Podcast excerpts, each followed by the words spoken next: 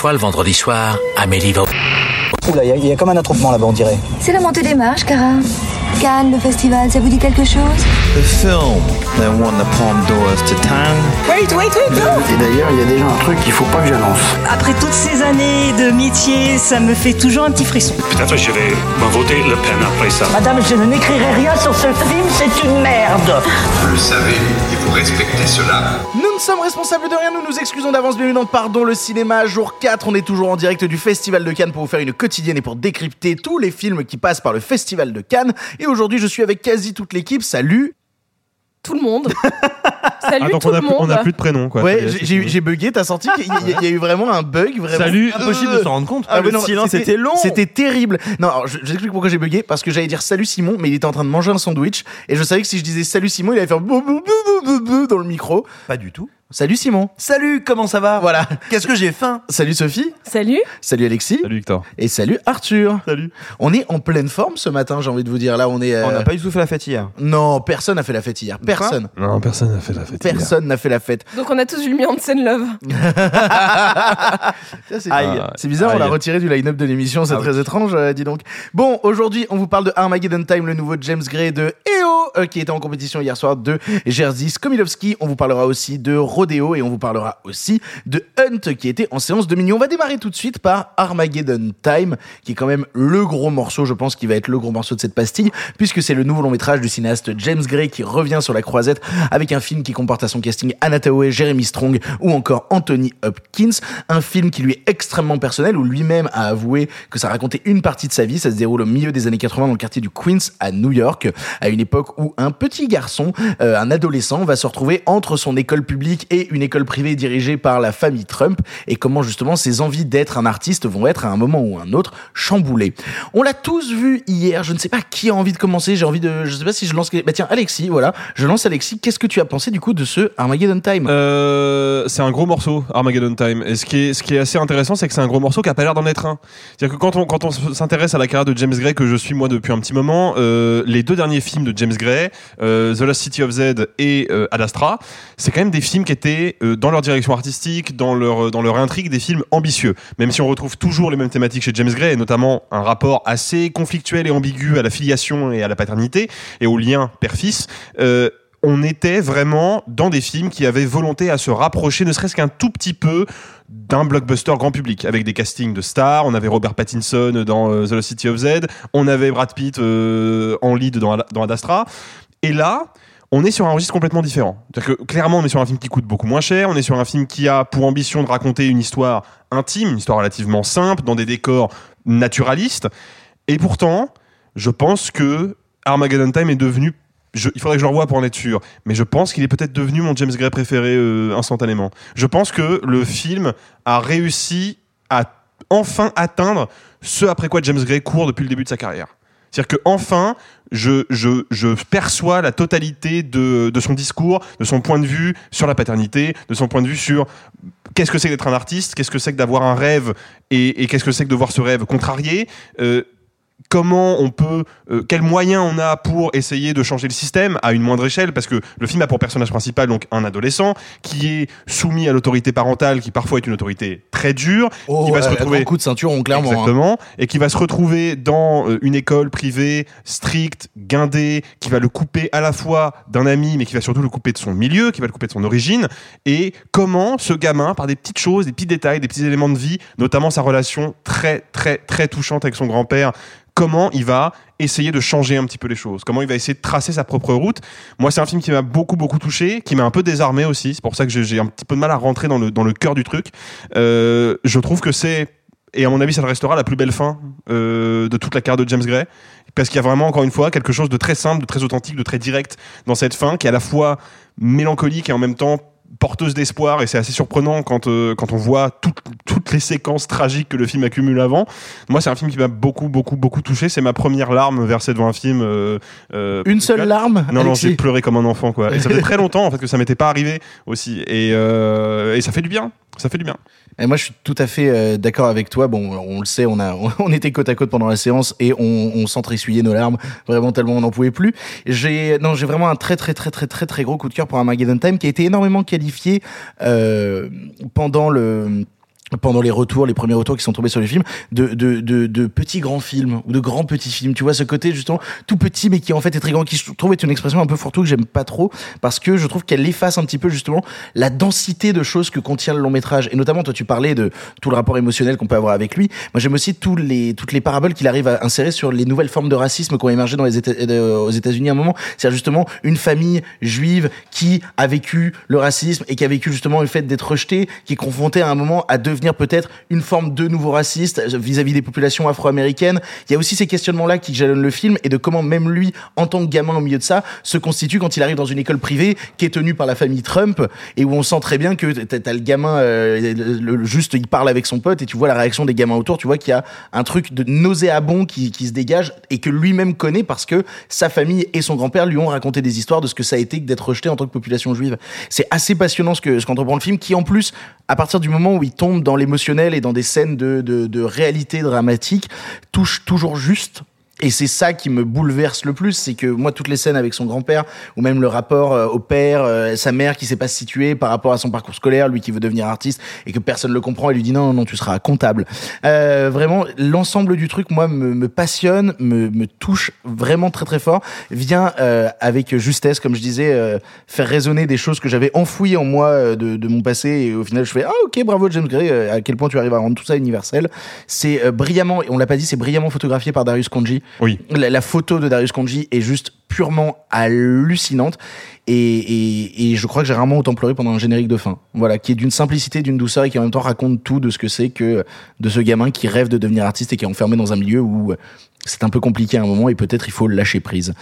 Simon, Le film est très intéressant. Il, donc il s'intitule, on l'a déjà dit, Armageddon Time. C'est une citation, une, une reprise d'une expression employée pendant euh, sa campagne d'élection ou de réélection, j'ai un doute, euh, par Ronald Reagan, euh, donc président réactionnaire, libéral et conservateur s'il en était, qui décrivait si jamais, si jamais les horribles libéraux, dans le sens bien sûr américain, arrivaient, arrivaient au pouvoir, combien, combien de, de jours sombres attendait l'Amérique.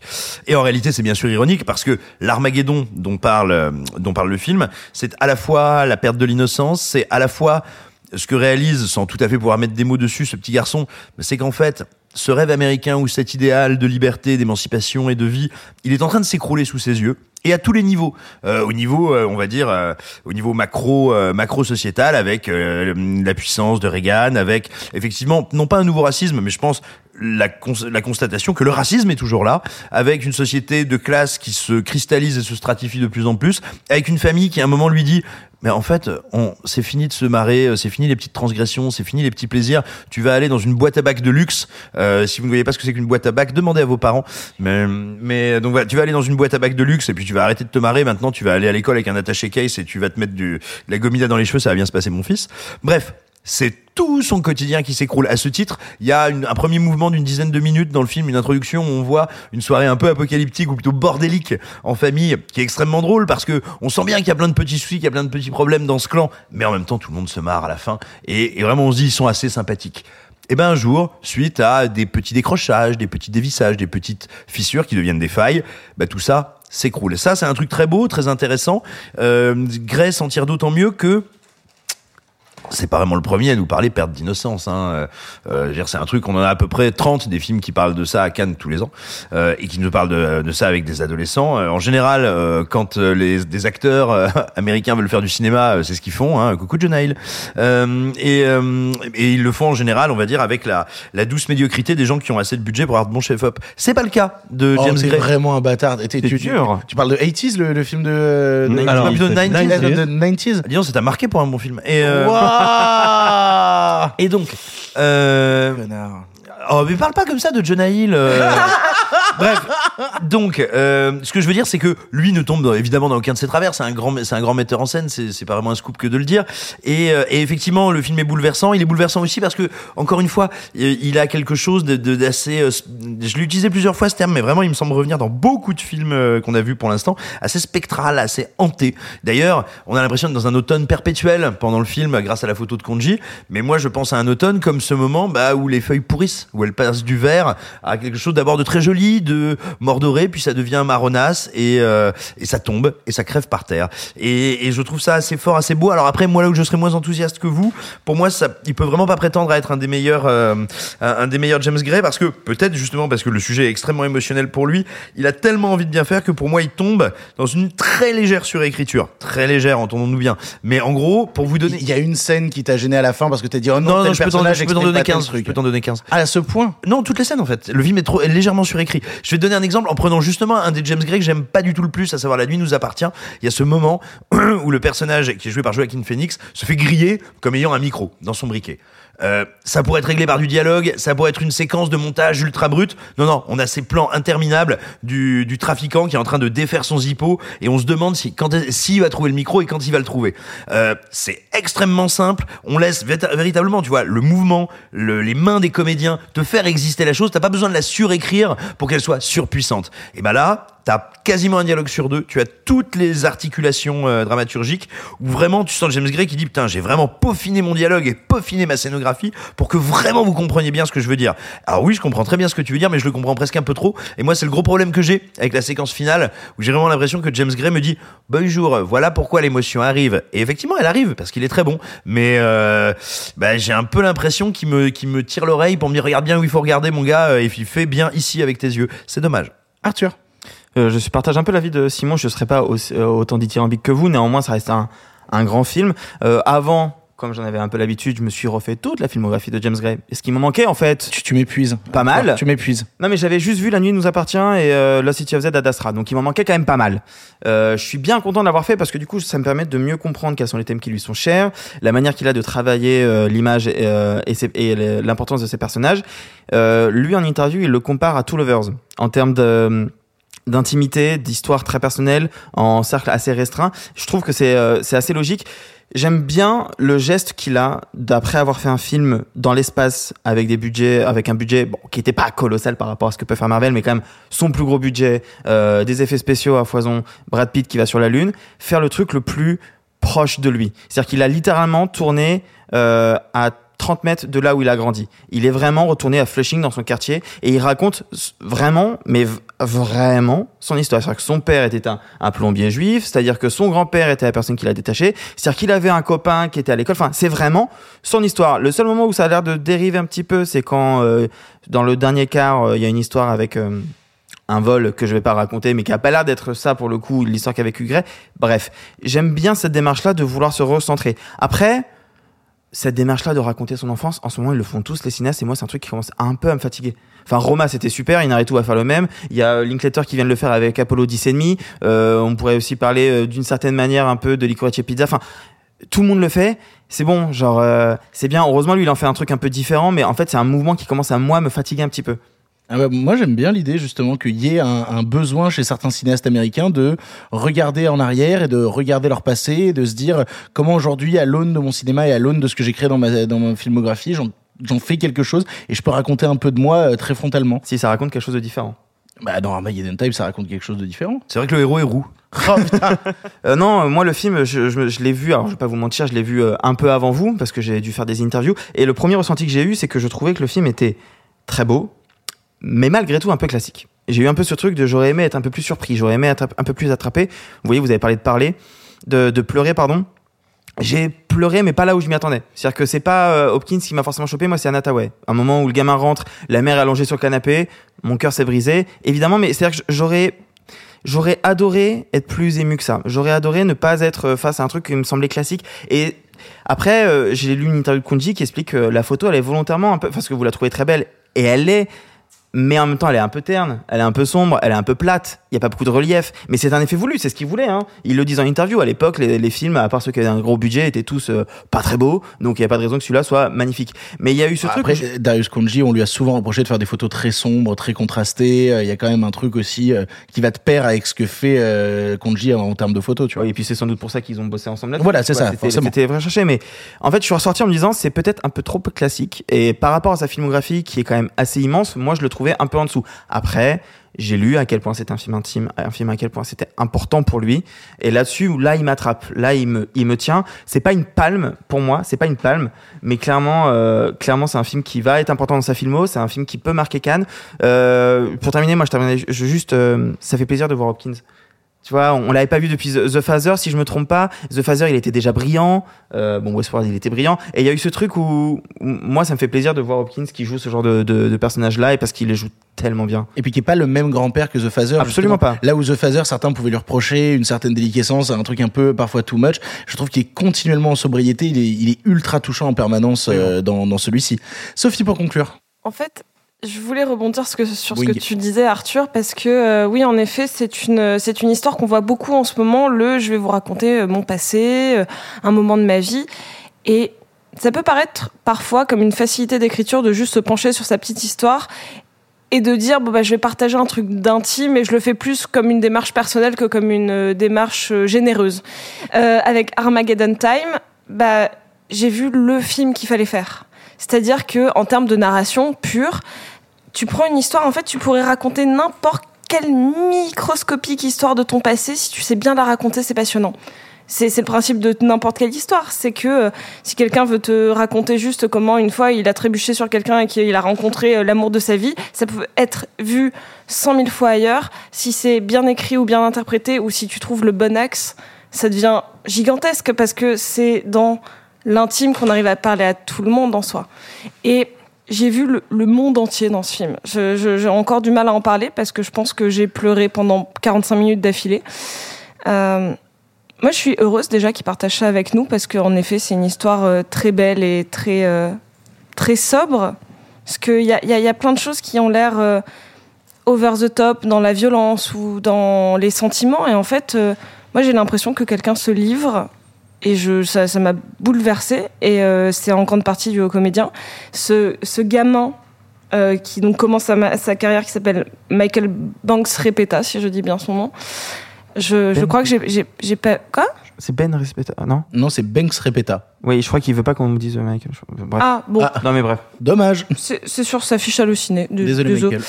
Euh, en tout cas, euh, je crois que j'avais pas vu un gamin jouer aussi bien depuis euh, des années. Vraiment. Euh, son, visage. En fait, je crois que la force du film pour moi, c'est ce gamin. Il est un petit peu. euh, il a une, délinquance très douce. C'est-à-dire qu'il fait des conneries. euh, ouais, il est un peu insupportable, mais il a une gueule d'ange. Il a un truc dans son visage qui est nous, on sait qu'il est smart, on sait qu'il est, qu'il est créatif. En plus, comme c'est le portrait de James Gray, forcément, on sait qu'il va réussir. Et on voit que tout le monde s'oppose à ça. Et je crois que c'est un film aussi sur le, sur le fatalisme. Tout le monde est fataliste dans le film. Tout le monde va lui dire, bah non, tu peux pas, tu peux pas, tu peux pas, parce que la société te le permet pas. Donc c'est à la fois un portrait d'époque extrêmement précis, qui est fait toujours via le spectre de personnages qu'il connaît mieux que personne, vu que c'est sa famille. Et je crois que je pourrais écrire un bouquin sur le film tellement il m'a touché et qu'en même temps derrière un micro j'arrive pas à en parler. Genre je vous conseille juste d'aller le voir et euh, j'espère qu'il vous aura, enfin qu'il vous touchera autant qu'il en a, enfin qu'il a touché euh, euh, Victor, Alexis et moi. On était mais euh, Inconsolable. inconsolable, incapable de se lever, à pleurer après la séance parce que c'est facile de dire bon bah je vais mettre la, la fin de vie d'un grand-parent ou des, des- parce que ça parle à tout le monde. Mais là c'est une histoire bien précise et on s'y est tous retrouvés. Alors que euh, on- personne n'a vécu l'exacte même chose que, que ce gamin-là. Et voilà. Donc je, je crois que ce sera un de mes films préférés de l'année. Euh, Pour moi, c'est Palme. euh, Et puis voilà. Ah non, non, c'est vraiment brillant. Et ce qu'il faut savoir d'ailleurs, c'est qu'il y a une énorme standing ovation à l'issue de la séance où même James Gray s'est effondré en larmes. Euh, Lui-même, qui est plutôt en retenue d'habitude, euh, a été filmé justement euh, euh, en pure larmes à la fin de la séance. Alors, ce qu'il faut savoir aussi, c'est que il a perdu son père il y a deux mois à cause du Covid. Euh, et donc, du coup, je pense que revoir le film qui traite autant de la figure paternelle euh, juste après avoir perdu son père, il y a quand même, même pour lui, un truc à évoquer qui est, qui est pas simple, quoi. Alors c'est évident qu'il y a de ça, et il y a aussi, il faut le prendre en compte, je pense, le fait que euh, Gray n'a jamais été bien reçu à Cannes. Il a toujours été boudé par les critiques et toujours encensé quelques mois après. Les, Am- les Américains aiment assez peu ces films, malheureusement, et on comprend pas pourquoi. Et pour l'avoir rencontré hier, il me disait, j'espère que ce sera la fois qui changera la donne. Et visiblement, c'est le cas. Et c'est tout ce que je lui souhaite. En tout cas, vous l'aurez compris, on est extrêmement fan et amoureux de Armageddon Time, qui est un, qui est un vrai choc qui nous a bouleversé durant ce festival de Cannes. On vous encourage à suivre un peu l'actualité du film qui débarquera dans nos salles, on l'espère, fin 2022.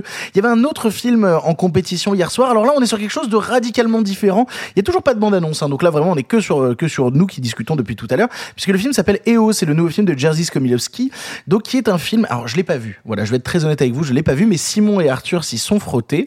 Pour le coup, d'après ce que j'ai compris, c'est un film qui va suivre le parcours d'un âne. Euh, mais l'animal, pas le méindien. Et euh, Oh, waouh. ouais, je suis pas sûr de celle-là, tu vois. Je l'ai tenté, mais franchement, je- même moi, je suis pas sûr. Moi, j'aime beaucoup. Donc, il va suivre le parcours d'un âne. Euh, voilà. Et maintenant, vous le voyez que à travers le prisme. Bah, de- maintenant, c'est terrible. Je Voilà. vois un âne sur pattes. Euh, un âne fromage. Euh, voilà. Donc, Le film aurait été plus court encore.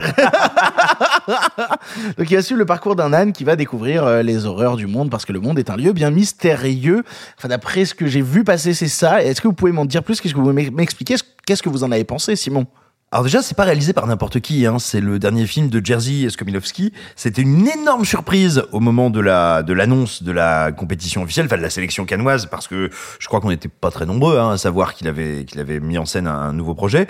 Jerzy Skomilowski, c'est un immense réalisateur. C'est lui notamment qui a fait Deep End, qui a fait Travail au noir, qui a fait Essential Killing il y a une dizaine d'années. Qui a torturé euh, Scarlett Johansson dans Avengers Abs- ben voilà, et c'est aussi euh, un immense comédien. Euh, il a également joué le, le, le scientifique qui s'occupe du langage complètement fou dans Mars Attacks. Et il a comme ça. Je savais pas. Mais oui. Oh waouh Et c'est vraiment un type qui est capable d'aller d'un cinéma de plasticien, euh, d'un cinéma contemplatif ou un cinéma au contraire très brut socialement, avec toujours un soin apporté à la mise en scène, à l'image, euh, au sens de l'image et à sa conception immense et qui en même temps a un plaisir de cinéma extrêmement simple, généreux, communicatif. Enfin vraiment une espèce d'artiste complet qu'on retrouve donc dans plein de branches du cinéma. Moi je suis très très attaché à son cinéma. Du coup j'ai été très curieux de voir ce film parce que euh, je pense que sur le papier il y a plein de gens qui vont se dire ah gna gna ça c'est vraiment un film typique prout prout de Cannes qui veut faire de l'esthétisme avec un concept foireux, c'est muet, on va suivre un âne, gna gna gna gna. Bah, De la même manière que l'année dernière, on avait eu un film qui s'appelait euh, Co et qui suivait euh, qui suivait la vie d'une vache. Absolument. Et Il y a un parallèle à faire, mais il est quand même bien différent. Enfin, j'en parlerai après, mais. Et bon voilà, et alors après, euh, peut-être, on peut dire, le souci du film, c'est que c'est effectivement un film de Cannes, qui se regarde filmer. Je m'explique, Euh, c'est un peu Requiem for a saucisson, c'est-à-dire que Oh c'est une énorme démo technique, mais vraiment perpétuelle, euh, où on cherche en permanence euh, à être un peu conceptuel, à te surprendre un peu, à troubler tes sens avec cette grosse musique stroboscopique qui te tape dans la gueule, et puis oh, regarde qu'est-ce que je fais avec mon montage alterné, machin. Et en fait, c'est extrêmement démonstratif. Il y a à peu près tous les clichés esthétiques euh, du film de festival, mais vraiment tous. Hein. Euh, T'as l'impression de regarder euh, MCM expérimental euh, pendant deux heures, alors que ça ne dure qu'une heure vingt. MCM, tu viens de déterrer un truc là. Ça Mais- existe encore la chaîne de télé MCM Je crois pas. Waouh Quoi Non. Euh, J'ai un vrai doute. Mais tout ça, vieux Simon. Enfin, vous êtes jeune. tout, ça, tout ça pour tout ça pour dire que voilà. il y a- et surtout il y a un vrai problème, c'est que il y a vraiment des séquences où Jerzy Skomilowski veut devenir très très signifiant. Il veut vraiment te dire l'humanité c'est pas bien. Les hommes ils se battent, ils s'égorgent, ils font des mal à les animaux et ils sont pas cool cool. Et quand ils sont gentils, quand même ils boivent ou ils font l'amour avec leurs enfants parce que c'est des grands bourgeois dégueulasses. Et t'es là tu es genre oh là. C'est-à-dire que c'est vraiment un petit peu le niveau CP de l'analyse philosophique. Ça c'est très dommage. En revanche, en revanche, tout idiot que le film soit et tout, on va dire, caricatural qu'il soit fréquemment, il y a une paire de séquences, enfin pas une paire, plusieurs, qui sont admirables. Il y a un soin apporté à la photographie, à l'image, et puis littéralement au fait de créer des atmosphères, de, de créer composer des plans que t'as jamais vus ou quasiment jamais vus, notamment dès qu'on va vraiment, alors là pour le coup assez loin dans l'expérimental, là il trouve des trucs, ou alors quand il repart vraiment du côté du conte, euh, dès qu'il sort en fait du strictement narratif ou du strictement euh, je vais faire un aparté sur ce chauffeur de poids lourd qui aime bien les prostituées et qui va avoir un sort terrible parce que rappelons-le, les humains c'est du caca. Et, et voilà, j'ai envie de dire L214 à côté, c'est vraiment du Raymond DeVos quoi. Donc euh, donc voilà, euh, un film qui a plein de passages assez intéressants formellement. Dès qu'il veut raconter quelque chose, voilà, c'est Requiem for a saucisson. Je trouve la formulation Requiem for a Saucisson incroyable. Moi aussi, je suis tellement fier, c'est honteux. Euh, alors moi je connaissais pas ce cinéaste, j'ai quand même regardé Deep End avant euh, pour mieux capter, je pense que c'était pas ce qui était le plus ressemblant à ce qu'il fait. Donc bon, pas sûr que c'est servi à grand chose. Par contre, j'ai vu un film de Robert Bresson de 1966 qui s'appelle Au hasard Balthazar qui est en fait la même histoire. Et d'ailleurs, en fait, il est pas du tout cité une seule fois au générique de fin. J'étais surpris, j'ai regardé, mais c'est une espèce d'adaptation libre parce que au, au hasard Balthazar, c'est euh, un âne. Euh, qui va devoir être euh, qui, enfin, qui va devoir quitter son là où il est euh, avec cette cette fille qu'il aime beaucoup et qui va errer et qui va rencontrer des gens et en fait on ne suit qu'à travers l'âne cette errance et tous les gens qu'il rencontre sont un peu la représentation de ce qu'il y a de plus mauvais chez l'être humain, c'est-à-dire la jalousie, euh, euh, la possessivité, l'agressivité. Et pour le coup, moi, je sais pas si c'était parce que hein, c'était un moment où j'étais particulièrement fatigué ou parce que j'avais pris trop, de- regardé trop de films. J'ai dit pris. Oui. J'ai pris trop Oui, de trucs. pris beaucoup de cinéma, hein. Euh, voilà. Moi, aussi, moi aussi, quand je prends beaucoup de cinéma, je suis fatigué. Euh, voilà. Ah, j'ai cru que Euh. t'étais plutôt en forme, au contraire. Mais bref, c'est un film que j'ai vu, il dure une heure et demie et je me, suis- j'ai chialé tellement fort devant cette âne que je me suis dit merde, qu'est-ce qui se passe? Euh, Quand je vois EO, je comprends la démarche. Elle est un peu différente, c'est qu'il veut moderniser le propos. Euh, au hasard Balthazar, c'est vraiment Bresson qui veut raconter un truc à un instant T, qui le fait pas de manière assez muette parce qu'il y a des dialogues entre les humains. Euh, lui, l'âne se balade de, de, de groupe en groupe, mais, mais il se passe des choses. EO, il n'y a pas de dialogue. EO, c'est on suit l'âne. Le, effectivement, euh, Simon a raison. C'est en fait, il faut il faut comprendre que c'est une mise en scène qui est très représentative euh, de ce qu'il veut raconter. Donc, quand il filme l'âne, la caméra sera assez fixe. On regarde beaucoup ses yeux parce que tu comprends, on voit à travers ses yeux. Et dès qu'on voit autre chose, à savoir ce que voit l'âne, là, la caméra euh, commence à vriller, à trembler, à partir dans tous les sens, à avoir un, un, un angle large, à, à vriller, euh, à, avoir une lumière rouge. Alors ça, Simon m'a raconté hors, euh, hors micro pourquoi. J'avoue que je n'avais pas du tout capté le, ce sens-là, tu vois, Simon. Euh, c'est un film qui est formellement assez étrange, qui propose de, de très belles séquences. Il y a un moment où l'âne se perd et va en forêt. Et donc, c'est la première fois il retrouve la vraie nature. Et on filme un hibou de très près. Et on filme tel truc. Et il y a une ambiance un peu étrange. Et après, on voit une forêt magnifique avec juste l'âne au milieu. Je me suis dit, putain, c'est à ça que devraient ressembler tous les live action Disney. Mais on est, mais d'ailleurs, c'est intéressant ce que je dis parce qu'on est, c'est clairement une séquence qui est liée à un film qui est connu pour être une imagerie et avoir une imagerie de conte assez incroyable, à savoir euh, de Charles Lawton, euh, mon Dieu, euh, La Nuit La du Nuit du chasseur. chasseur. Voilà. Et cette séquence-là est effectivement absolument incroyable. Et d'ailleurs, elle contient des chasseurs. Oui, c'est vrai. Oh oui, putain, j'avais oublié. C'est la- avec la scène avec les lasers, ouais. Mais en fait, il y a un truc dans la manière de montrer justement. Scène avec les lasers. On Non, c'est la- la- alors, les on- lasers des fusils des chasseurs. D- d- non, non, c'est Un ça, âne, Call of Duty et un renard. Étonnant. On, on, on- on essaye de comprendre le film vu que nous on l'a pas vu et je t'avouerai que même pour le, le public ça va être. hein. euh, Non, mais en c'est fait, c'est étrange. Hein. En fait, c'est simple. C'est un âne qui est dans un cirque. Ça commence comme une mauvaise blague. Ouais. C'est un âne qui est dans un cirque Mais et en fait le cirque va fermer parce qu'il y a des militants anti euh, anti maltraitance des animaux. Et sauf que l'âne en fait personne ne va le récupérer. Du coup il va juste se balader et il va rencontrer des gens. Donc d'abord il va dans la forêt puis ensuite il va rencontrer un chauffeur routier qui va se faire égorger par une meuf parce que c'est comme ça. Il va ensuite rencontrer euh, euh, un mec qui euh, qui a des chevaux. Enfin tu vois et c'est juste l'âne qui se balade. À un moment il se fait capturer il se relâche et voilà. C'est un film qui est très particulier. Euh, c'est une vraie curiosité. Il y a des choses très intéressantes. Moi il y a vraiment eu des séquences où j'ai eu la mâchoire qui se décrochait j'ai encore un peu mal c'est vraiment très très puissant après c'est plus beau formellement que sur le fond et si jamais je peux conseiller une chose c'est aller voir au hasard Balthazar qui est pour le coup je pense un chef-d'œuvre C'était les films de la compétition qui sont passés hier au Festival de Cannes, mais euh, certains de nos chroniqueurs sont allés voir d'autres choses, et notamment Arthur, tu es allé du côté de la sélection de Un certain regard pour aller voir le film Rodéo, et histoire de se mettre un peu dans l'ambiance, extrait de bande-annonce. Pour plaquer les numéros. Vas-y, bouge de là. Bouge, t'ai dit.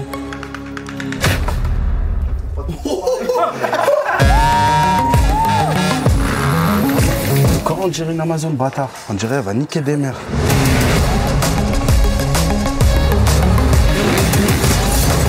C'est la nouvelle poule aux odeurs, les gars.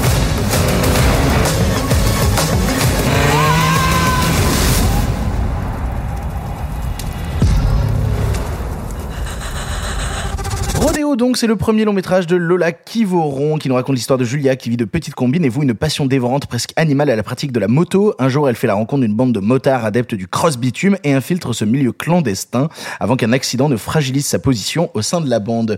T'es allé le voir à un certain regard, euh, Arthur, parce que nous, malheureusement, on n'avait pas le temps d'y aller et je crois que t'as beaucoup aimé Rodéo. alors c'est un vrai coup de cœur par contre t'as dit cross bitume Oui, c'est ce comme ça qu'on dit? C'est exactement ce qui est marqué dans le résumé d'Allociné. Il y a marqué cross bitume. C'est c'est ce qu'on fait régulièrement le soir à Cannes. Euh, on cross bitume, vas-y. Euh, non, c'est un énorme coup de cœur. Euh, avant, je crois que j'en avais parlé dans les attentes du festival. Euh, que ce soit soit le premier épisode, soit l'épisode où- qu'on avait fait dans les questions euh, sur quand le, le line-up était sorti. J'en avais parlé parce que c'est un film que j'avais très envie de voir. Euh, pour le sujet et pour sa réalisatrice. C'est que Lola Kivoron, c'est une photographe et d'ailleurs ça se voit, c'est filmé de manière tellement comme une photographie à chaque séquence. C'est un truc assez puissant euh, de montrer un truc qui, est- qui te veut impressionnant et qui en fait ne- n'est qu'un prétexte. C'est-à-dire que moi, on m'a présenté le film comme c'est un film sur les rodéos sauvages, sur ces gangs de bikers qui font euh, des Y avec leur, euh, leur moto à toucher le sol et à, et à faire des, des figures assez impressionnantes. Ah ouais, Joule, je connais, ouais. Bah, imagine Joule euh, sur euh, des, des motos à 450 chevaux et qui sont à, à 90 degrés. Je peux imaginer ça. Donc moi, je pense que je vais voir un film sur ça. Et je me dis, hyper intéressant, ça va être très beau visuellement, ça peut raconter plein de choses. Et en fait, non. Et en fait, c'est l'histoire d'une nana qui essaye de s'intégrer dans un milieu ultra masculin, qui est euh, en fin d'adolescence et qui se cherche et qui va euh, se trouver dans des relations amoureuses, dans des relations amicales.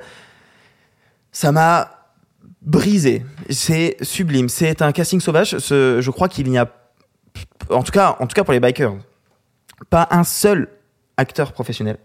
Et c'est bluffant. Elle est photographe, Lola Kivoron, et ça se voit. La photo est dingue. En termes d'assurance, parce que toutes les cascades ont été faites par les bikers en personne, donc je ne sais pas comment c'est possible de faire ce qu'ils font, parce qu'ils font des figures, mais tu te dis, mais à tout moment, ils se blessent. Et d'ailleurs, là aussi, une des grandes intelligences du film est de montrer euh, les dangers de ce truc. C'est-à-dire que c'est pas manichéen. Il n'y a pas ce côté euh, tous les bikers sont formidables, c'est super, regardez comme ils sont beaux. Non, elle est sublime par l'image et elle montre aussi la dangerosité du truc parce que bon, on va pas se mentir, hein, une gamelle et tu clames. Et et c'est plus ou moins un truc qui se passe au début du film. C'est très fort. Franchement, je sais que pendant tout le festival de Cannes, on va vous parler de euh, 3 4 films par jour. Je sais que ça ça va se mêler euh, dans vos esprits, que vous allez tout confondre. Si vous pouvez retenir s'il vous plaît Rodeo, ça devrait sortir à la rentrée. J'espère qu'on pourra en reparler. C'est un vrai vrai coup de cœur.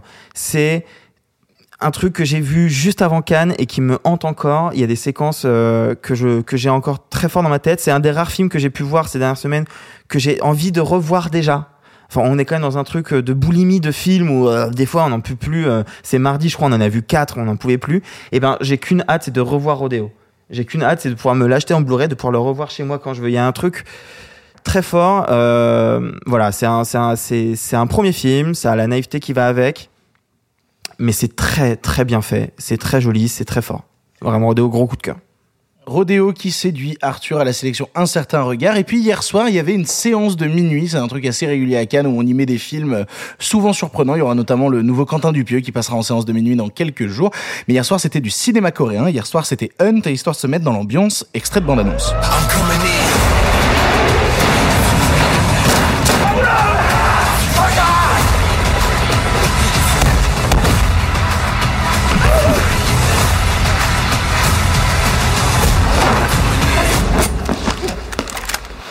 난 네가 반드시 독립이라고 생각해.